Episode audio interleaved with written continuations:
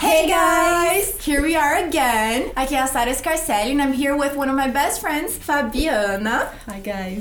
Fabiana, how long have you lived in Ireland? now it's nearly two years. Two years already. That's a Yes. long time. Então, porque ela tem vivido já um tempo na Irlanda, a gente vai trazer dicas sobre diferenças entre o inglês americano e o inglês irlandês. Então, anote aí que você vai gostar, principalmente se você tem interesse em ir visitar a Irlanda também, pra você já poder falar que nem. But first, remember to subscribe to my channel and to please give this video your thumbs up. Great. Great. And I have a very important question for my friend, Fabi. Where did you learn English? Guys, inglês 200 horas. Woohoo! And that was really helpful. That's awesome! Fabi, I've never been to Ireland. I don't know much about Ireland. So, if I were to go, I would speak the way I speak naturally. Mas, a pergunta que eu quero saber, o que, que eles falariam de diferente que eu ia ficar. "Ah, o que, que eles estão falando? Bom, o primeiro contato que você tem com eles, geralmente em inglês você vai perguntar como você está, how are you? Então assim, você chega num supermercado. O atendente ele vai falar assim, hello, what is the crack? Você começa a imaginar, não, eu não uso, eu não uso.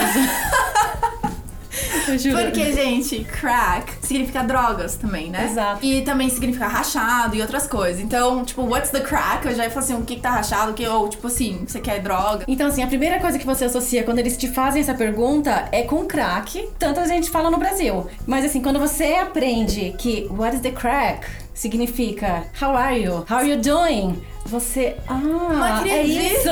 Então, se alguém perguntar pra mim na Irlanda, what's the crack? A pessoa tá perguntando assim, tudo bem? Como e você aí? está? É que nem um WhatsApp. Tipo, what's, WhatsApp. up? Exatamente. Eu acho que é uma tradução mais pro WhatsApp. Uma forma despojada de perguntar what's the Nossa. crack. Então é despojado, não seria num ambiente formal. Um Não. chefe não falaria pro funcionário. Não, não, Ok. não falaria. Good to know. Gente, não estão perguntando de crack, pelo amor de Deus, hein? That's not what I meant. That's not what I meant.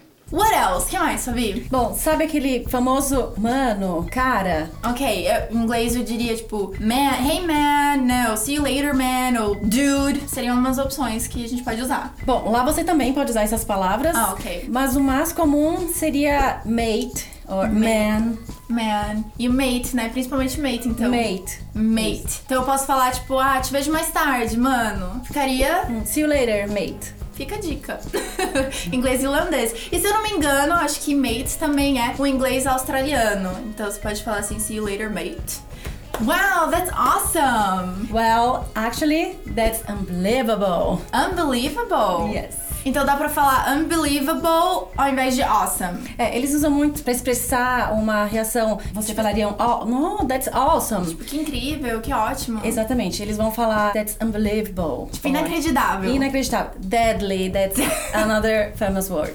O que me lembra que no inglês americano a gente pode usar sick. Tipo assim, that's so sick, sabe? Tipo, isso é super da hora, isso é demais. Porque o deadly também tem uma conotação assim. Exatamente. De terrível, né? Mas na verdade é, tipo, demais. 選ばない。Achei muito curioso. E referente à pronúncia, tem diferença do inglês americano, que foi o que você aprendeu, né? O que eu aprendi também. E é o que eu falo. E do inglês irlandês. Tem diferença. Não é uma diferença gritante que você não vai entendê-los. Talvez você não vai entender a primeira vez que eles falarem, você pede pra eles repetirem. Eles são muito pacientes também com isso. Ai, que ótimo. Como é um país que tem muita, tem muita gente que vai pra lá pra aprender o inglês, eles são muito pacientes. Então, assim, eles vão repetir quantas vezes necessário. Mas, no começo, você fica assim, quando você chega com aquele inglês que você aprendeu no Brasil, que é o inglês americano, e você tenta colocar a sua língua lá no meio do dente pra falar o TH O TH. bonitinho.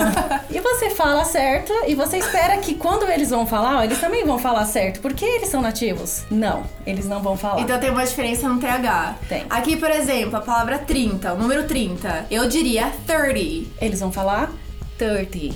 30. com 30. T. Essa é uma situação, gente, que se você não gosta do TH, não dá importância.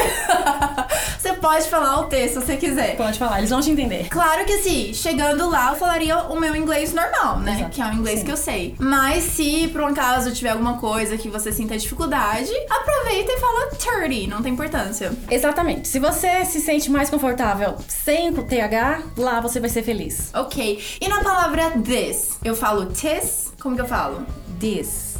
Aí é com outro som, é com som de D. Com D, vai soar como um D. Por exemplo, na palavra 30, eu falo com som de T. 30, 30. 30. E no this, o TH vai ficar com som de D. This. This. This. I think it's easier, actually. Much easier.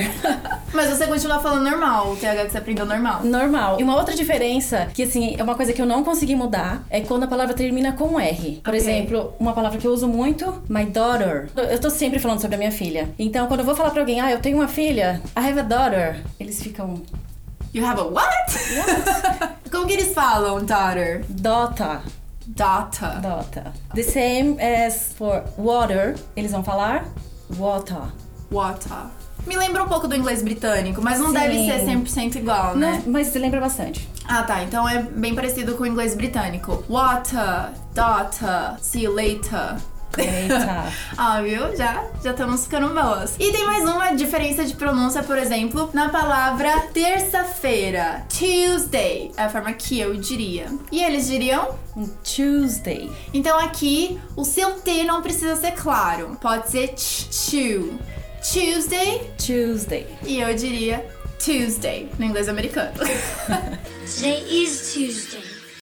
Today is Tuesday. E agora, a melhor dica, qual que você pode dar? Gente, a melhor dica, uma coisa que eu não fiz e hoje eu dou essa, essa- esse conselho pra todas as pessoas que pretendem ir pra lá, falem. Vocês, se vocês, quando você chegar lá, eu tenho, ah, eu não, eu não confio muito na minha pronúncia, eu não sei, eu, não- eu tenho medo de errar. Não façam isso, porque vocês só vão prolongar o seu aprendizado. As pessoas lá, elas são pacientes, elas estão lá pra te ensinar. Então falem, porque é dessa forma que vocês vão aperfeiçoar o inglês de vocês. Eu acho essa ideia genial. Na verdade, eu já falei isso em vídeo várias vezes. Tem uma expressão que eu digo que é practice makes perfect. Então você tem que ir lá, você vai ter que se expor, porque é a melhor maneira realmente de você se aperfeiçoar. Então, right on, Fabi, I'm with you. Concordo completamente. E guys, a gente fez um outro vídeo também, eu e a Fabi, sobre coisas que você não pode deixar de levar na sua mala quando você Importante. for viajar. É importante pra todo brasileiro. Então, eu vou deixar aqui o link na descrição e você pode já ir lá e assistir esse vídeo também. E se você tiver alguma outra dúvida sobre ir pra Irlanda, como que é ir pra lá, como são as pessoas lá, até mesmo em outros lugares no exterior, deixa suas perguntas aqui pra gente, porque quem sabe eu volto com a Fabi. Hashtag volta Fabi. or, or come back Fabi.